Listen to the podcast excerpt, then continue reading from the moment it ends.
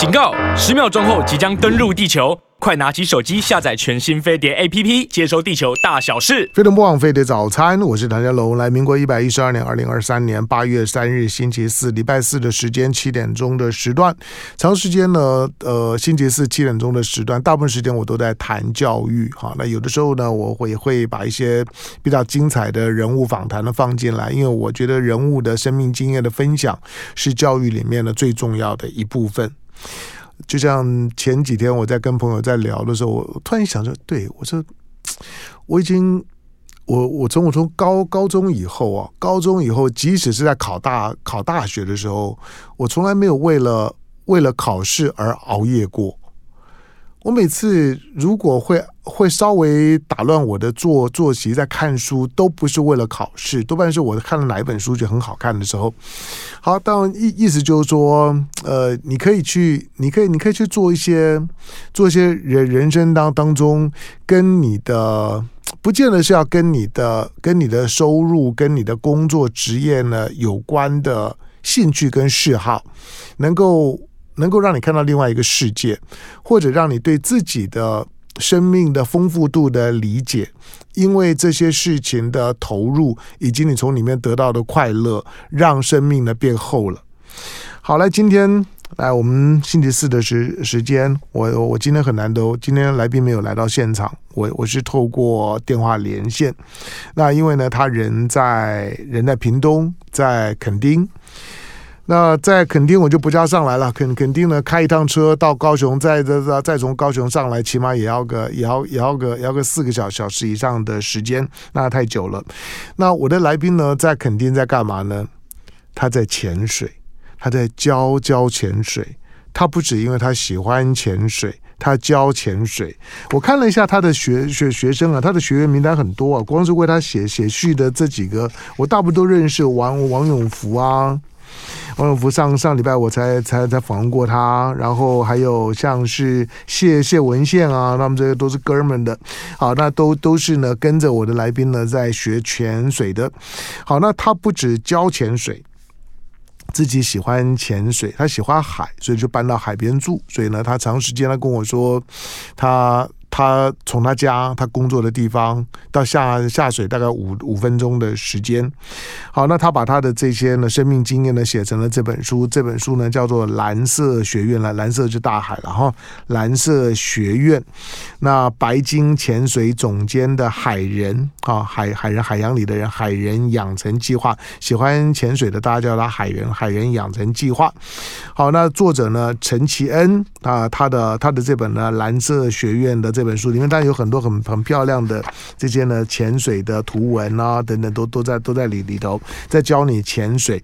好，那这个书呢是商周出版。来，在我们透过电话连线，在我们线上的台湾潜水的执行长陈启恩，现在在线上。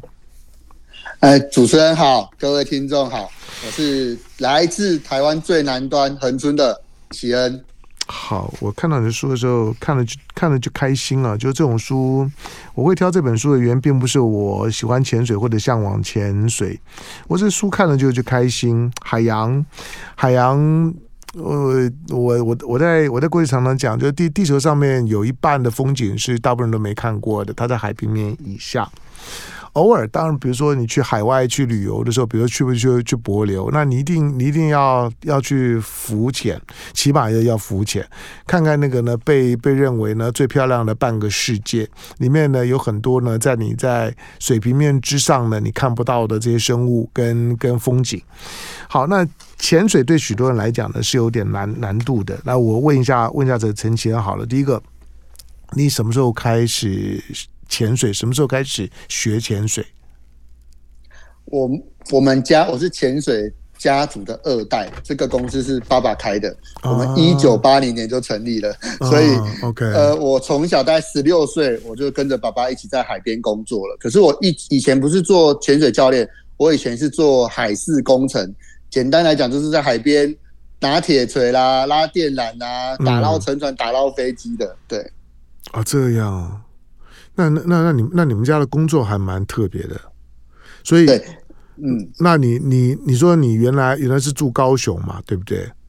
对，我住在那个哈妈仙那个西子湾那附近。对，好，那你住的地方跟你的工作不必然会会会跟潜水沾得上边呢？啊，我我我住的那个地方就是就是是在港边而已。嗯，那因为爸爸我们小时候有一艘船就停在那个哈马星那附近，就西子湾那附近，嗯、所以我我们住家离我们工作的地方其实是非常近的。那小时候因为爸爸希望我有一技之长，所以蛮小的时候就把我带去海边去当一些小帮手也好啦，当当他的帮忙拿拿工具啊。所以从小其实就是跟着爸爸一起潜水。嗯、那到大学之后呢，我才觉得哎、欸，我好像蛮喜欢海的。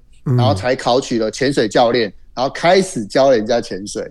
嗯，好，那不过你你现在就是就是纯粹就是以教潜水作为你主要的事业，对不对？对，没错，就是跟爸爸要期待你有一技之长的那个一一技已经没有什么关系了，对，是吧？一样是潜水，但是两者有非常大的差异。嗯、以前是。去码头边工作，现在是带着人家去看海里面很漂亮的这一切，尤其是不知道海或是不不会潜水的人，我更喜欢带他们从不会到会，然后教他们一些潜水的技巧，让他们体验一下这个无重力的海底世界。嗯，好，我们这样讲，就是说，从你一个潜潜水的资深的潜水教练的角度啊，就是说。你觉得人为我我为什么要学会潜水？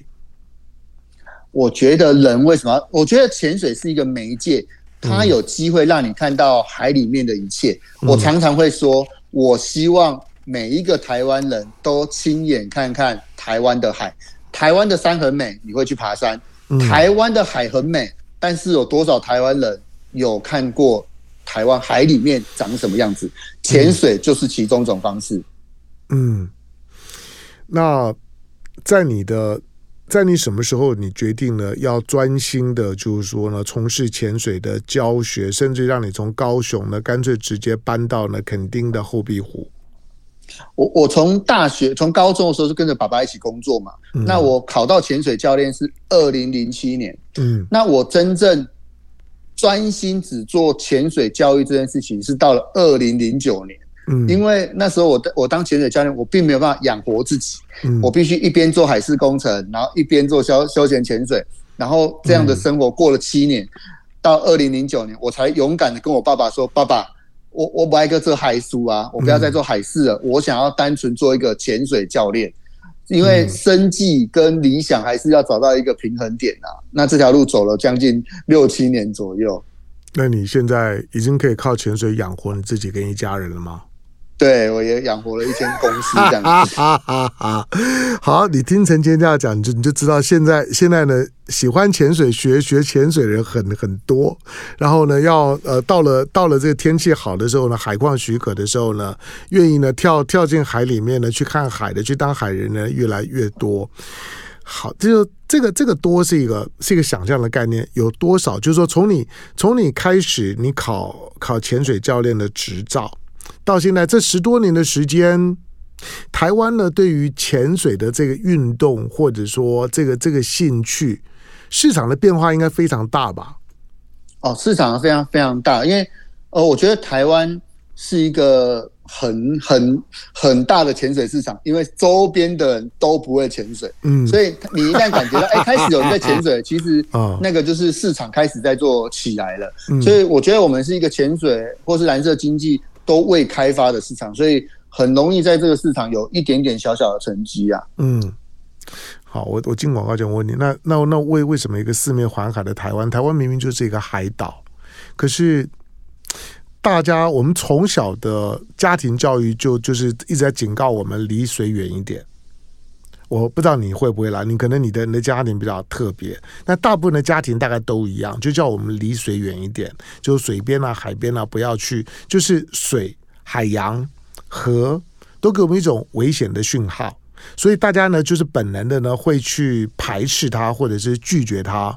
但这这二二十年的时间，我觉得学校对于游泳啊这些的基本的训练比较比较多一点，水上活动也多一点，要泳渡日月潭啊等等，好吧，我也我也我也去过。不过总体来讲，就整个的社会环境呢，对于对于人的人亲水这件事情呢，是排斥的，对不对？这个这个是我们的，是我们的文文化，还是世界各各国都是这样？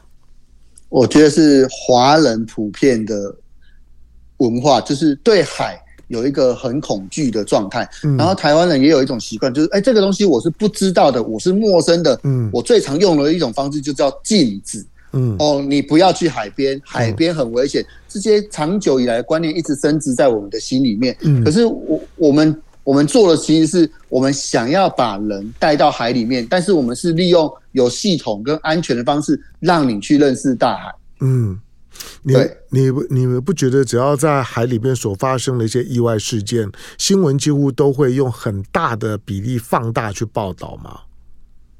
对，所以会让人让让让那些家长觉得，哎，海边真的好危险哦，你更不应该去。嗯、可是我以前有看过一个数字，呃，在纽西兰啊，在澳洲啊，玩水的人口比我们多三倍，嗯，但是我们台湾海域遇难的人口比他多三倍，哎，为什么他玩水的人比我多，结果我们发生意外的人比他多？原因就是你越禁止。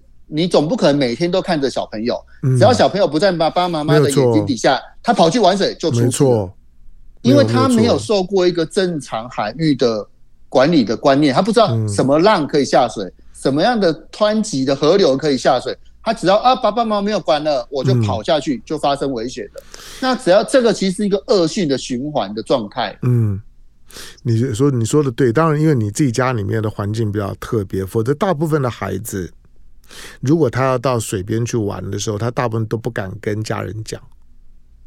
对，那反而会造成更大的危险。所以，我们应该要让小朋友在有人在教育的状态下面去海边玩。所以，我觉得海洋教育跟水域的教育是在台湾人很少数的。我们怎么样去推动这件事情，让更多人台湾人知道说，海边其实它是在可管控的安的状态下是可以安全的玩水的。嗯。好，从你从你有了直到开始教潜水到现在，呃，学员或者学潜水的人，你刚刚你刚刚提到说，比如说纽澳，他们可能是台湾的三倍，那台湾的台湾的意外事件呢是人家的三倍。好，纯粹就是说，想要学潜水的人，这些年的时间的成长的速度很快吗？哦，非常快，尤其在。疫情这三年，嗯，因为台湾人有时候可能他他也想玩水，也想潜水，他可能到国外去学，嗯、可是因为疫情的关系，让这些人都留在台湾，嗯，所以我们在台湾在疫情的这三年的成绩是非常好，只要玩水域活动或是一些户外活动的，嗯、因为台湾人就觉得，哎、欸，我本来要去国外学的，嗯、我我可能留在台湾做这件事情，所以台湾这几年的水域的成长是非常非常大的，所以水域的客人变多。接下来带带带动的是整个潜水产业的成长，所以很多潜水以以潜水为职业的年轻人越来越多了，所以我觉得这是一个正向的，客人多，产业发展，让整个观念更容易推行到一般的民众身上。好，但我们却确实看到这些年的时间呢，台湾的水上活动开始发展起来了。虽然距离一些所谓的比较清水的、比较先进的国家来讲，那个比例可能还是偏低的，但是它确确实呢是在成长的过程。像小孩子啦，现在可能呃。家长们请教练啊、以前呢可能只是出海呢去赏金啦，去看鱼啦，到到到海边呢去走一走啦，捡捡贝壳。但是现在呢，带孩子去学冲浪啦，去学风帆啦，这些比例呢都都比过去呢要高很多。好的，周围呢都是海洋，做每每个地方呢都会有一些呢适合你做水上活动的地方。重点是说你要开始，那要怎么开始？来，我要进一下广告，广告回头之后来借着这。这本书，这本书叫《蓝色学院白金潜水总监的海人养成计划》，作者呢是陈吉恩。那许多的许多名人，他们的这些的潜水都是陈吉恩教的。好，这本书呢上周出版。来进广告，回头之后呢，我继续访问台湾潜水的执行长陈吉恩。广告回头之后继续聊，请稍等。好，飞碟网飞碟早餐，我是陈让。来，今天教大家潜水，来负责教大家潜水的呢是台湾潜水的执行长呢陈吉恩。他他自己呢把他的这个职业。业生涯写了这这一本书《蓝色学院》哈，他放掉了自自己呢家里面的，就是说父亲呢要交给他的事业，他呢专专心的去当海人，专心的教大家呢享享受海洋。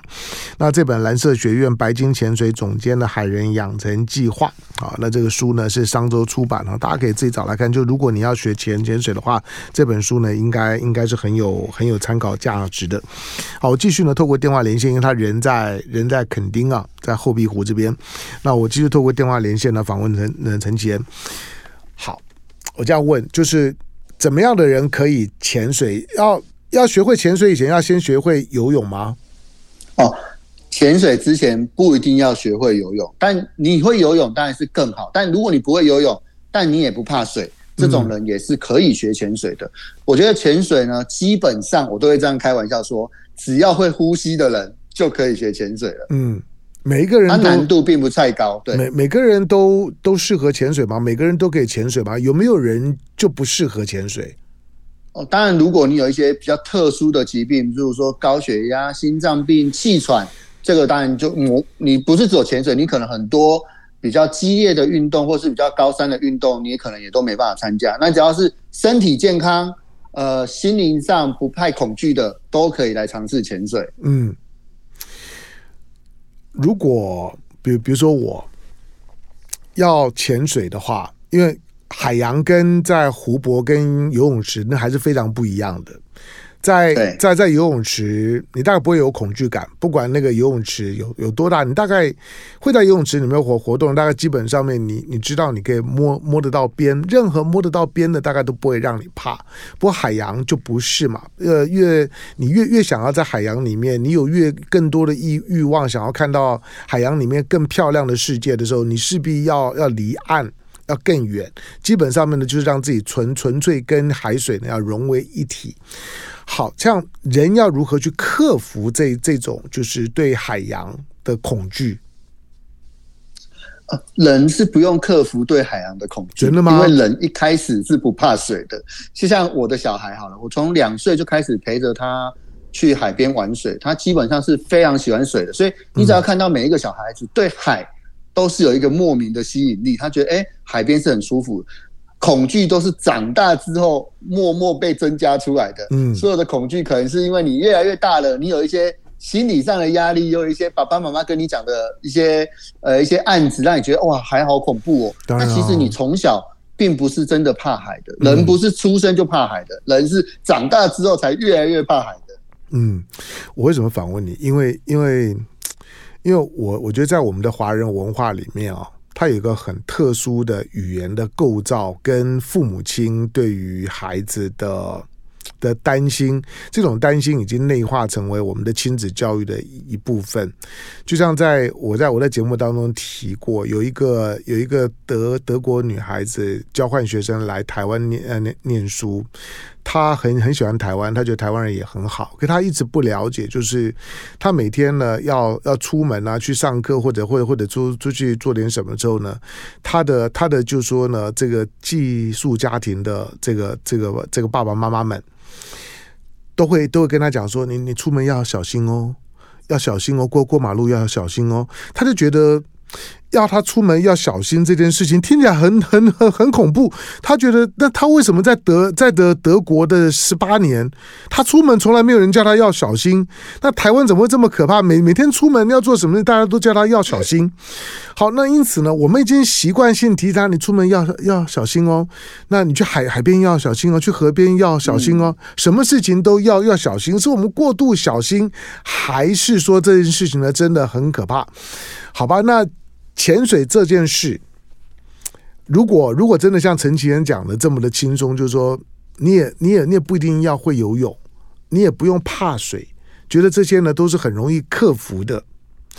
你真的没有碰到过那种跟着你学游泳，结果一一下水就快淹死的人吗？哦哦，当然有这种非常怕水的，所以我才会说找到一个合适的潜水教练陪着你一起玩水，一起。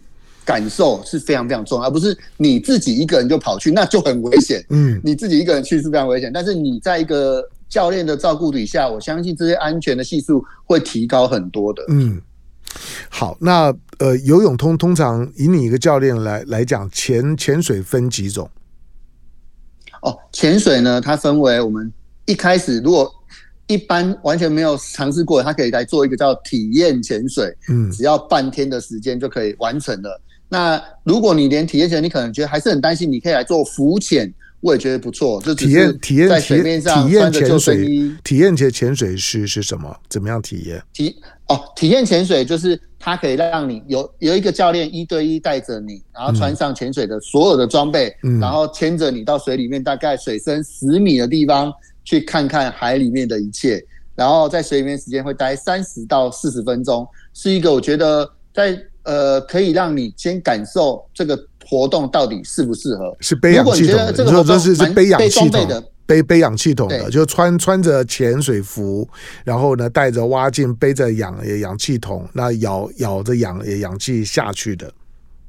对，背着全套的潜水装备，嗯，然后由教练一对一带领，会到水深大概十米，嗯、大概三层楼的地方去看鱼，去拍照，嗯、去感受。Okay OK，然后呢，大的大部分人应该、啊、大大部分人应该会觉得啊，这样就可以，这样子就就可以了，这样就好了，就就不用不用再再再尝试了。第二种呢，如果你真的喜欢，嗯、你觉得哇，刚刚的感受太美好了，我想要再深一点点，或是我想要再久一点点，你就可以考一个国际的证照，嗯、叫做 PADI，那需要三天的时间，然后来上课，有教室课，有游泳池课，有海边课。会做四到五次的下水，你就可以有一张国际的证照。嗯，之后你不管去帛琉、去澳洲，你都可以拿这张证照跟他说：“我会潜水，可不可以租用装备给我？”嗯，然后由当地的潜导带领你下水。就是必须要有这张证照的，你才能够在这些地方租到装备，是吗？对，然后可以去做潜水的活动。嗯。所以，如果你到你到国外去旅游的时候，如果你没有这张证照的话，你想要想要就是说呢，就是说呃去潜水，其实是当当地他也不会不会让你这样做，或者是你只能做那种刚刚讲的体验潜水，嗯、由教练一对一带领你，嗯 okay、然后到水深十米左右的地方、嗯、啊。如果你有证照，你就可以到二十米，嗯、你可以到三十米，你可以到比较深的地方，嗯、然后做比较长时间的潜水，也可以看到比较漂亮的景点。嗯。好，这个这个是呢，这这个是就是说，如果要进一步的话，还还还有呢，潜潜潜水还有哪一些的类型？如果你有证照之后，这个叫做初级潜水，嗯、你可以到中级，或是叫进阶，还可以到晚上的潜水，或者是坐船的潜水，或者是大深度的潜水，这个都是比较进阶的。那如果你想要往职业生涯迈进的话，会有一个叫救援，学会怎么救人的救援潜水员。嗯或者是怎么带领客人的潜水长课程，嗯、以及怎么样成为教练，可以教人家潜水的教练课程，所以分为五个级别。嗯，好，那这跟您刚刚所说的浮潜，比如说浮潜可能是许多人比较容易体验的部分，这跟这跟浮呃浮潜又有什么不一样？哦，浮潜就是没有着任何的潜水装备，对，它可能就是大家比较熟悉的面镜、嗯、呼吸管还有救生衣就可以玩的一个活动了。哪一个哪一个风险比较高？哪一个风险比较高？嗯、我觉得没有人带的风险是最高的。好，你你只要这两个活动都有教练在看顾底下，嗯、我觉得两个风险是差不多。但是如果这两个活动你觉得哎浮潜比较安全，那我不要教练，我自己去玩，那你还是有可能会遇到一些状况，因为你可能不了解当地的水文、它水流浪大的状况。你不知道这个地方有什么危险的地方，嗯、然后你就自己去了，还是有可能会遇到状，会遇到危险的。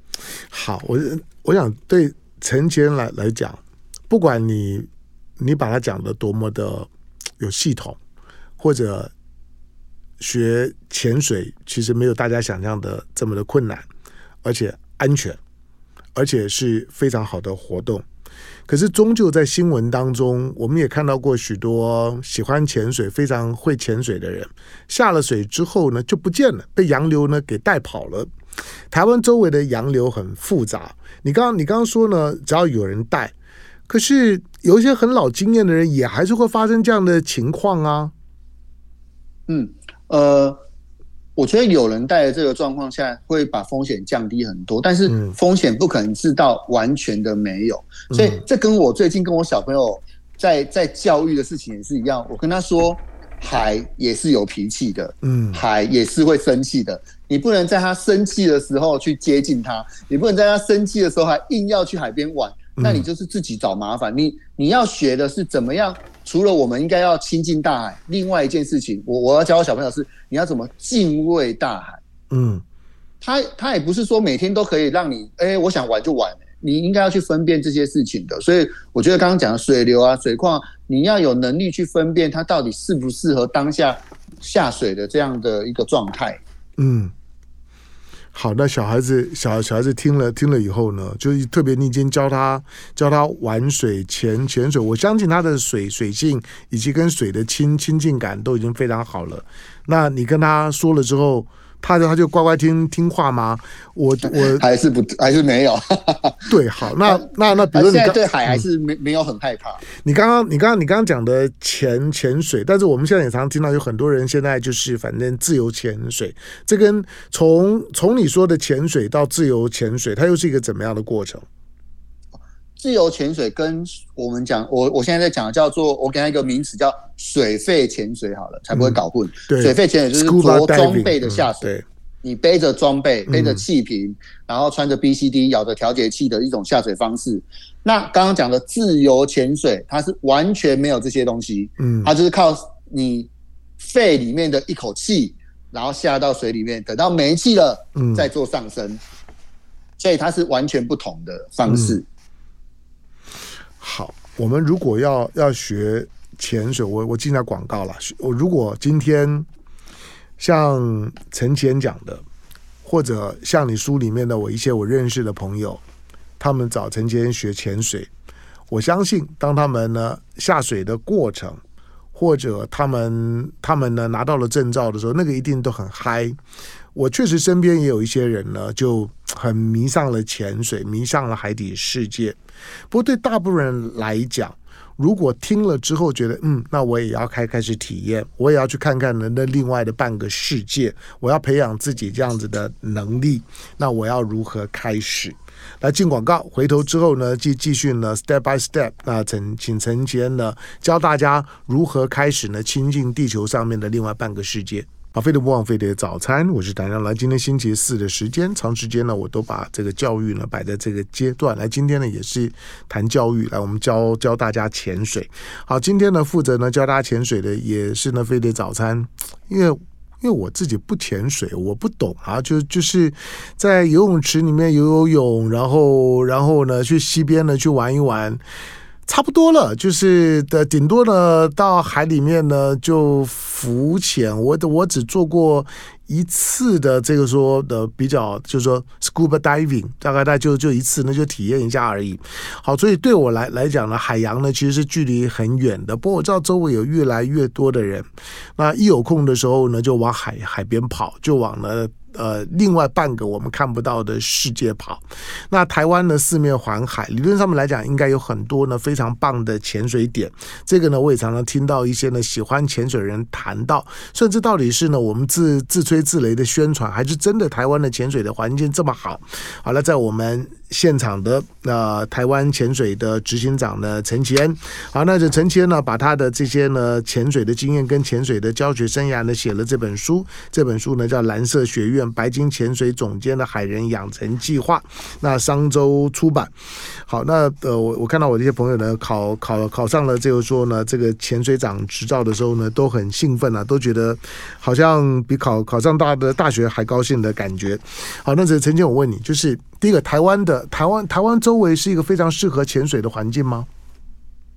台湾是非常适合潜水，因为台湾任何地方呢，到海边都非常的近。就算你住在台中，你去到东北角，还是你来到恒春，也都是当天内一定可以到达的。跟其他国家的人比起来，我们真的是太幸福了。嗯，好，那台湾的周围的潜水的环境，除了说很容易靠到海边以外，那半个世界，以许多呢也会到世界各地去潜水人相相比来讲，台湾的海底海底世界值得我们就说特别的去去学潜水嘛？就台湾的海底世界跟其他的世界各国的海底世世界，这跟水平面以上的世界不一样，因为水水平面以上的世界大家认识比较多。什么地方呢？有世界级的景景观啊的，大家都知道。可是海平面以下呢，台湾的景观在在全世界的海洋世界里面是一个怎么样的 level？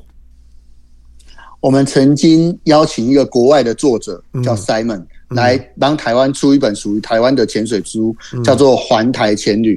我们去了绿岛。兰屿、小琉球或恒春、澎湖，嗯，绿岛曾经被誉为世界前十大的潜水点，你就知道这个地方有多厉害了。嗯，世界前十大。那我们以海龟来讲，海龟我觉得是全世界，呃，小琉球是海龟可见率最高的一个地方，有六到七百只的海龟住在小琉球上面。嗯，那恒春呢，珊瑚的覆盖率，呃，整个台湾的整个台湾大概有一千八百种的鱼类。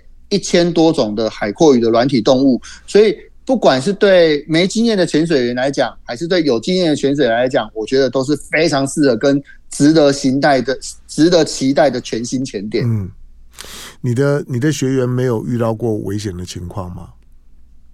我的学员吗？有啊，每我觉得潜水难免都会有一些危急的状况出现，但是很幸运的，在我们公司这个职业这几年来，并没有任何。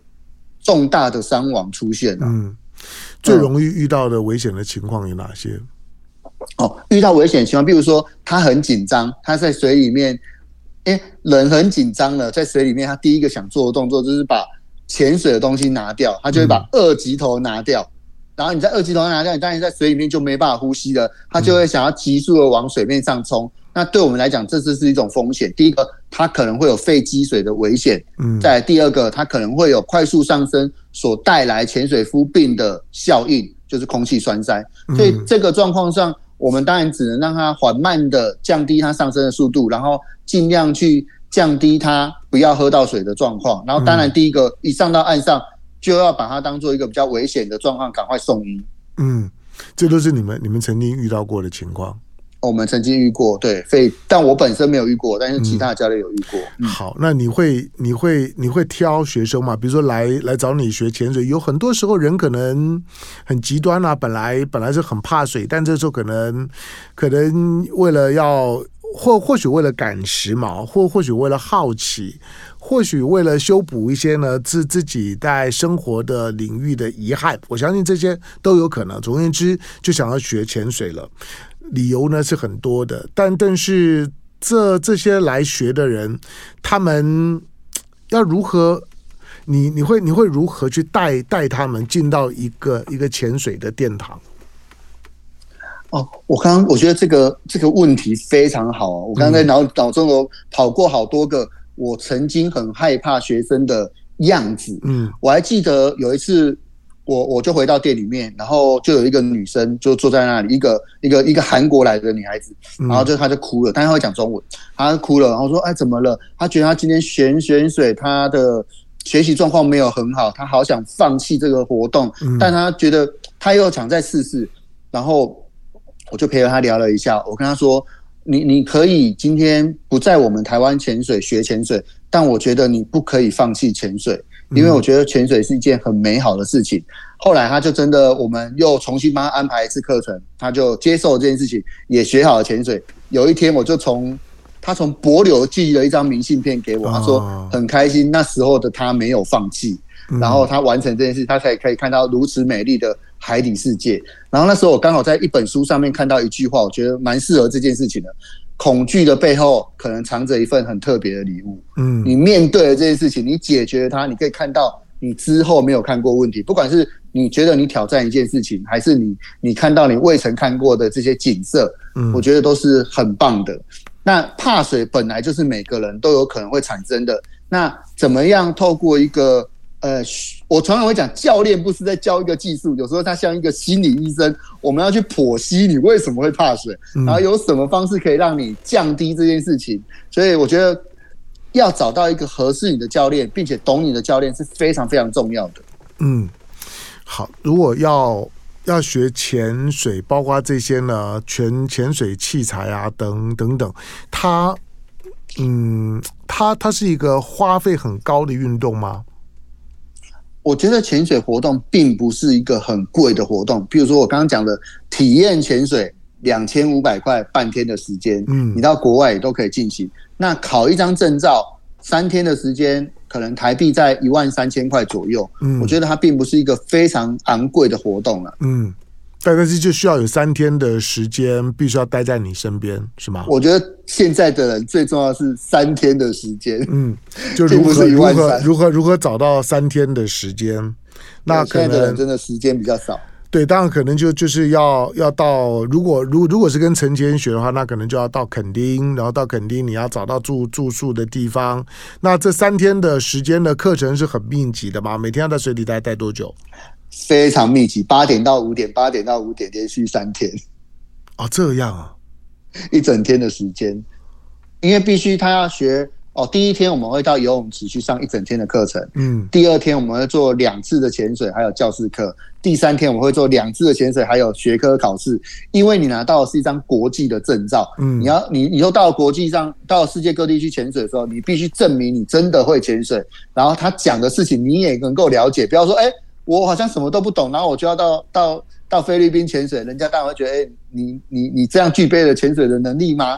所以我觉得训练的当下是辛苦的，不过训练之后，你才有办法去享受这件事情，跟滑雪很像。嗯，滑雪的前面是痛苦的，可是等你真正会滑的时候，你就觉得哇，我太喜欢滑雪了。潜水是一样，学潜水是痛苦的，是不不适应的，但。真正学会之后，你就能够去享受潜水所带来的乐趣。嗯，什么是潜水长？哦，潜水长呢，它其实就是呃，英文叫做 Diving Master，叫做潜水大师。嗯、就是你，你能够比一般的潜水员具备更多能力，然后你能够照顾整个潜水的旅游。再来，你可能可以带人家去潜水，所以它是一个有点像是潜水助教的感觉。嗯。就是就是可以协助教练，也可以独立去带领有证照的潜水员去潜水。嗯，他可以当一个潜水的导游。好，在在潜水的这个领域里面，我感觉他们既然学会了潜水，他应该就会像那些许多许多爱打高尔夫球人一样，就会背着球杆，带带着我的潜水器材，到了世界各地去去潜水，对吧？绝对是这样子的，因为世界各地有太多地方可以潜水了。嗯，你有了潜水证照之后，你等于多了一张门票。以前你你去你去帛琉玩，你只能在岸上走走，最多去浮潜。可是你如果会潜水了，哇，你能够去的地方多太多了。嗯，很多你以前没听过的地方，比如说科摩多哦，在印尼啊，印尼的土兰奔哦，泰国的斯米兰或是四王群岛哦，都是一些你完全在陆地旅游不会去的地方。潜水可以打开你整个旅游的地图，嗯，让你能够去看去玩的地方多好几倍。好，最后我问你，学学潜水的人或者热衷潜水的人，他多半是一个个人的运动，还还是一个家家庭的活动？除了你你之外，我我觉得潜水一定要有人才会好玩。嗯，因为有人，你看到什么东西，你可以跟他分享。而且潜水它是一个，我觉得算是一个，呃，必须有一个社群会是比较好的状态。第一个，嗯、你潜完水之后，你上来可以大家吃吃烤肉，喝喝啤酒，大家聊一聊天，要分分享一下。然后隔天再去潜水，能够分享。哎、嗯，刚刚看到什么啊？哇，我刚刚看到那只好大的金鲨，我看到一只芒苔，我看到一只鬼蝠魟。哎，你能够分享，嗯、我觉得这才是潜水活动带来很很美好的这个体验。嗯。OK，好，那当然，所有的这些的这些对于潜水的谈论，我们我们常常看到一些呢，一些海洋摄影、海底的照片。我现在大部分人都一样，就是不管你喜不喜欢潜水，你看到那些照片的时候，你你你都会觉得整个人的心心情变得非常不一样。就海平面以以下的世界。它其实对于人在视觉跟生活经验被海被海水包围的感觉，如果你你不害怕的时候，它其实是一种的非常大的释放能量的释放。不过当然了，就是说潜潜水这件事情，它是有国际标准的，有国际证照的要求的。所以当我们在要开始体验呢，就海洋世界的时候，学学习潜水，它需要一个过 过程。好，那除了呢这本书呢，可以给大家当参考，《蓝色学院》那作者呢陈其恩，那台湾潜水的执行长，那大家呢也也把它选为年度呢 Super MVP 的。的经理人。好，那这本书啊、这个商周出版，你可以呢先把书找来看。但你要学潜潜水的话呢，陈谦建议。嗯，既然是要潜水，对了，你你可以到世界各地去，你也可以从台台北去垦丁，你也可以从呢从台台北去台东都 OK。但基本上面呢，在你在学习的时候呢，如何在你住家的附近找到呢最适合的潜水教练以及呢潜水的器材行，这个呢就近的支援你呢，这个是是必要的。好，书大家可以自己找来看。如果真的要找教练，你要问陈吉恩的时候呢，那你自自己呢到。到垦丁的后壁湖呢去找他，哎，到到那地方大大声叫陈陈其恩就可以找得到，对不对？陈其恩你听得到吗？你只要说台湾潜水，应该大家都认识。OK，好，只要到到到那个地方，只要大声的讲台湾潜水，叫陈其恩的名字，大家就就知道呢到哪里去找。好，感谢呢今天呢透过呢电话连连线来感谢在我们线上呢为大家呢开始呢介绍呢潜水课程的台湾潜水，好，那这他的。他的公司的扛棒，台湾潜水的执行长陈先，感谢。